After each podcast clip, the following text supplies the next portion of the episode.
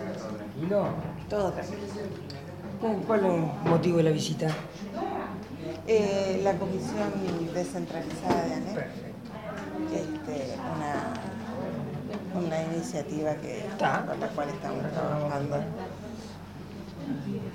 Acá tus colegas de, este, de allá de Codicen, que son los que hacen toda la parte de, de relaciones públicas y de prensa, Me pidieron le- a mí piden que- que... que grabe Que todo. Ah, bueno.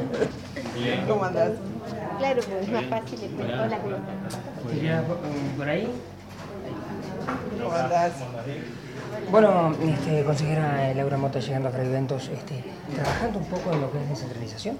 Exactamente, estamos trabajando con todo lo que tiene que ver con las comisiones descentralizadas de ANE.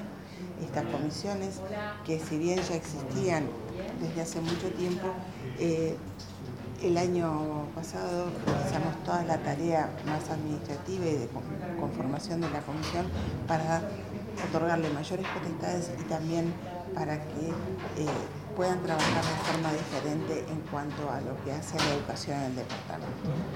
Eh, aquí se encuentran en esta reunión todos los inspectores de todas las ramas de la educación que eh, digamos, permiten ver al sistema educativo. El sistema educativo en su conjunto, es decir, primaria, secundaria, UTU y formación docente, tienen dos niveles de encuentro. Uno es cuando el CODECEN y los eh, consejos desconcentrados se encuentran en una reunión semanal y el otro es en las comisiones descentralizadas por departamento. Fíjense la importancia que tienen estas comisiones, que son este segundo nivel de eh, encuentro de todo el sistema educativo.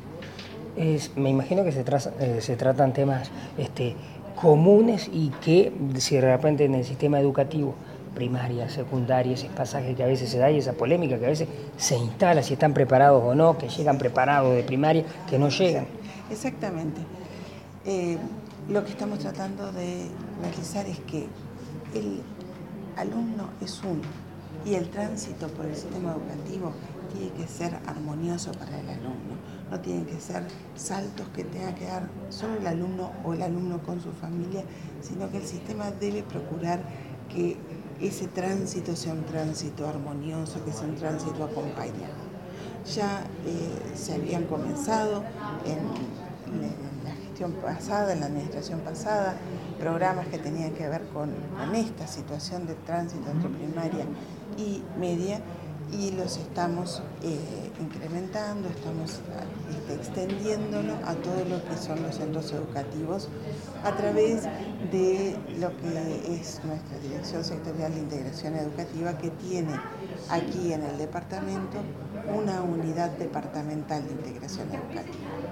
Esto hace que eh, esa unidad pueda hacer un seguimiento más cercano de todos los jóvenes, particularmente que en ese tránsito no siempre comienzan el, si- eh, educación y que es necesario darles esa continuidad y acompañarlos, ya sea en la inscripción o ya sea en, eh, digamos, este, eh, las dificultades que se les puedan presentar a lo largo de, de su trayectoria.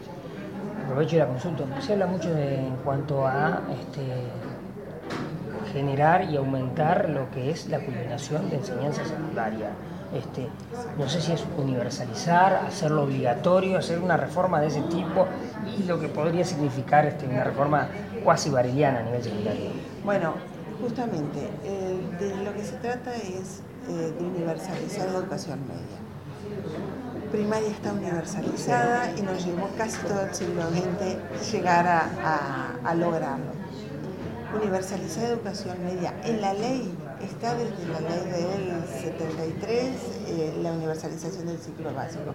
En la última ley, eh, la del 2009, se establece la obligatoriedad hasta la culminación del bachillerato. Esto no quiere decir que suceda. Una cosa es lo que está en la ley y cómo hacemos para que efectivamente esto se dé. Porque no es una cuestión solamente de la educación, ni de las autoridades de los consejos, ni de los directores o los inspectores. Esto es una cuestión de toda la ciudadanía. Un- una nación, un pueblo que digamos, avanza en la culminación de los ciclos educativos, también tiene mayores posibilidades de avanzar en el desarrollo del país. Entonces, fíjense si será importante esta culminación de ciclos educativos y trabajar sobre ella todos.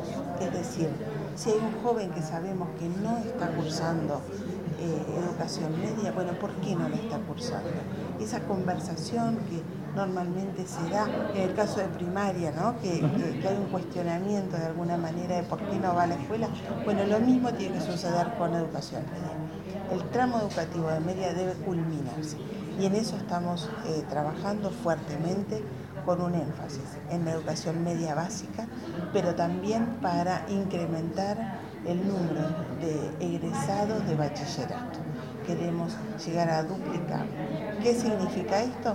Significa que son estudiantes, ciudadanos que al llegar a la mayoría de edad están en condiciones de afrontar ya sea la continuación educativa a nivel terciario, y fíjense si será importante en este departamento que están teniendo un despliegue de educación terciaria tan eh, fuerte con la UTEC, la Universidad de la República, ya teníamos formación docente eh, y también las carreras terciarias de UTU.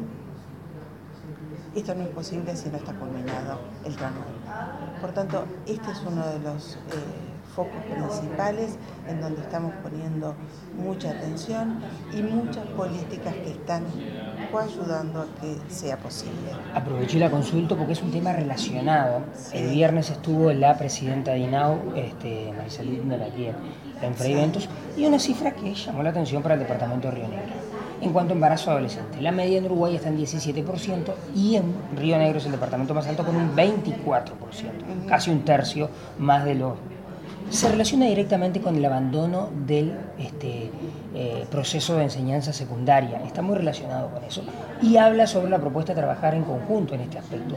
¿Hay experiencias similares que se estén trabajando en distintos puntos del país este, y que hayan dado resultado efectivo?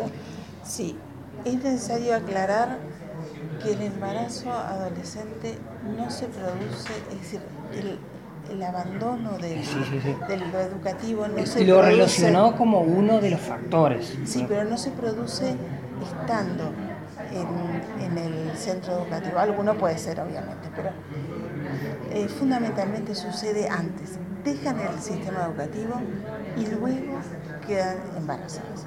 ¿Por qué? Porque también ahí hay un proyecto de vida. Y entonces hay que tener en cuenta que el proyecto de vida también tiene que incluir Es decir, las chicas no tienen que verse solamente en ese rol de madre, sino que hay otros muchos roles, o acompañarlo y conciliar ese rol de la maternidad con un desarrollo personal, ya sea en los estudios o en lo laboral. Esto hay que trabajarlo sin duda. Hay departamentos en donde el embarazo adolescente tiene una incidencia mayor y desde lo educativo, por supuesto que estamos trabajando.